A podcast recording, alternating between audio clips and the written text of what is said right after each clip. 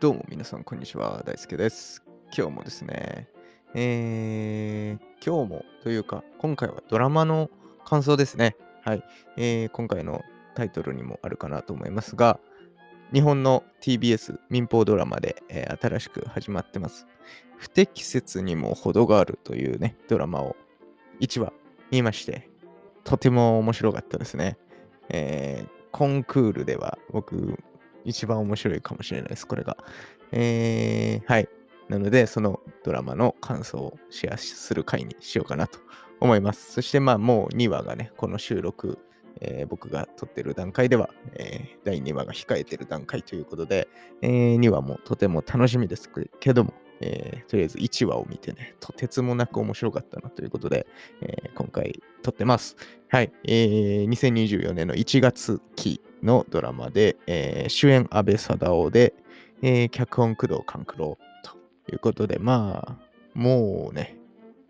字面というか人物の名前だけでも面白そうだなという感じなんですけど、はい。まあ、まさかのね、僕、これあんま内容知らないで、えー、TVer で1話が終わった後に見てみたんですけど、うわ、すげえ面白いっていう、こういうやつ？っていうやつでした。えー、まあ、タイムスリップコメディみたいな感じで、えー、あ、そういうドラマなんだっていうので結構衝撃だったんですけど、まあ、それだけじゃなくてね、内容もすごい面白くて、さすがだなっていう感じでしたね。表現者の、えー、出演者の方々の表現力もすごい面白いし、まあやっぱり脚本もとても面白いなっていうのと、まあ今の時代に逆行してるような演出とかそういう、まあ、なんていうんですか、本になってるなと思うので、えー、そこもやっぱなんか逆に新鮮でね、面白かったですね。はい。うん、まあ昭和のね、ダメ親父、まあ、安倍貞夫さんが演じてる、えー、キャラクターが、えー、まあ今の現代にタイムスリップしちゃうよっていうような、えー、まあ、題材になってまして、まあ、しかも本当にコテコテの昭和親父みたいな キャラクターの安倍貞夫さんが演じてるね、えっ、ー、とね、なんていう人だったかな。名前忘れちったけど、小川か。小川っていうおじさん、まあ、娘も言いますけど、えー、小川一郎が、まあ、現代、2024年の現代にタイムスリップしちゃうということで、まあ、すごいね、言動がもう昭和の人というか、昭和の人っていうと、まあ、全然昭和の人に失礼なのかもしれないんですけど、まあ、ありがちな、今で言うと不適切だよねっていうような言動をすごいする、もう典型的な人が急にひょんなことからね、今に来ちゃって、えみんなからすごい非難浴びて、え、なんで？みたいな。っていうような1話で、まあ、いきなりそのタイムスリップとかも起きて、えー、あれこれどういうことだ？みたいなのが1話なんですけど、あとね、まあ、周りの人たちもね、面白くてね。うん。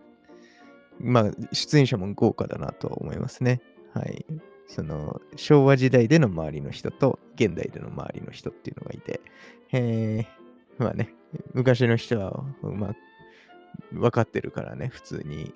対応できますけど、現代の人に、えー、小川一郎はめちゃくちゃ注意されるっていう感じで、えー、しかも、職業、学校の先生ですからね、小川一郎は。なのにそんな言動があるっていうのがとてもすごい、えー、面白いなっていうのがありましたね。はい。で、えー、周りのキャスティングも豪華でして、えー、どこから言ったらいいんだろうね。まあ、娘役かな、えー、安倍貞夫さんが演じる、えー、小川一郎の娘、小川淳子を演じてるのが河合優美さん。まあ、新新人というか若手俳優の中でも注目株なんだろうなっていうような俳優さんですね。はい。他にも中里依紗さん、磯村勇斗さんとかね、えー、そうそうたるメンバーで、まだ出てきてない気がするけど、古田新太さんとかね、えー、も出てきたりとか、えー、非常に楽しみな面々になってると。で、さらに吉田洋さんとか、えー、も出てますし、結構面白いキャスティングだなという中に、やっぱり若手のなんかそういう河合由美さん、あとは、えー、まあ、タイムスリップ、別でタイムスリップしてる、崎坂清っていうね、えー、キャラクター演じてる坂本、なんて読むんだろうね、愛に登ると書いて、えー、坂本さんというね、若い役者さんもいますけど、彼は逆に令和から昭和にタイムスリップするっていう、えー、キャラクターで、えそう、安倍貞夫さんが演じる小川一郎の娘さん、小川淳子と、のことを好きになるっていうようなキャラクターでしたね。まあなんかそこも、なんか、なんて言うんだろうな。昭和に行ってる組と未来に行ってる組みたいなのがあって、えー、あ両方見れるんだなっていう。しかも、あ、やっぱり小川家、小川親子を中心としたまあそこは、えー、タイムスリップが回ってるんだなっていうので、えー、今後どうなっていくのかなっていうのが、えー、とても楽しみですね。うん。あとまあなんか現代の描き方がすごい面白くて、あ、確かにそれって面白い、新鮮だろうなっていうのがあって、えー、とても面白かったですね。まあ、例えば居酒屋さんで、え、現代だとタッチパネルでね、えー、オーダーして、えー、まあなんか配膳ロボットみたいなのが勝手に持ってきてくれるっていうシステムがまあ今や割と普通になってきてて、ただこの昭和から来た人を急に居酒屋行くと意味わかんなくてね、えー、ロボットが持ってくんのかみたいな ので、しかもオーダー間違えちゃってね、無限に、えー、カツオみたいな叩きが一生炙りか。炙りしめ鯖か。炙りしめ鯖がね、一生自分のテーブルに運ばれてくるっていうね のとかあって、えー、すごい面白い描写だなって思いましたね。なんかその、今だから普通になってるけど、確かにそれ変だよなとか、新しいよなっていうのが、えー、結構客観視できて面白いなっていうのと、まあ、昭和の描かれ方、まあ、昭和を僕は生きてないんであんまりわからないですけど、デフォルメされてるのか、本当にリアルなのかがあんまわからないんですけど、そんなひどいかっていうような言動が え、多くてね、えー、そこもまた勉強になったりとかして、はいまあ、逆に平成、令和世代の人も新鮮に感じれるというか、あそういうのなんだみたいな。しかもそのお互いのいいところあるよなっていうのが多分、えー、感じれるドラマなんじゃないかなと僕は、まだ1話なんでね、わかんないですけど、えー、なんとなく思いましたね。ちょっと昭和の熱さだったりは逆に今の人に響くところもあったりとかして、うん、そこはそこで良かったんじゃないかみたいな、そういうなんかね、時代にちょっと抗うというか、そういうメッセージ性もあるんじゃないかなっていうのですごい面白かったなと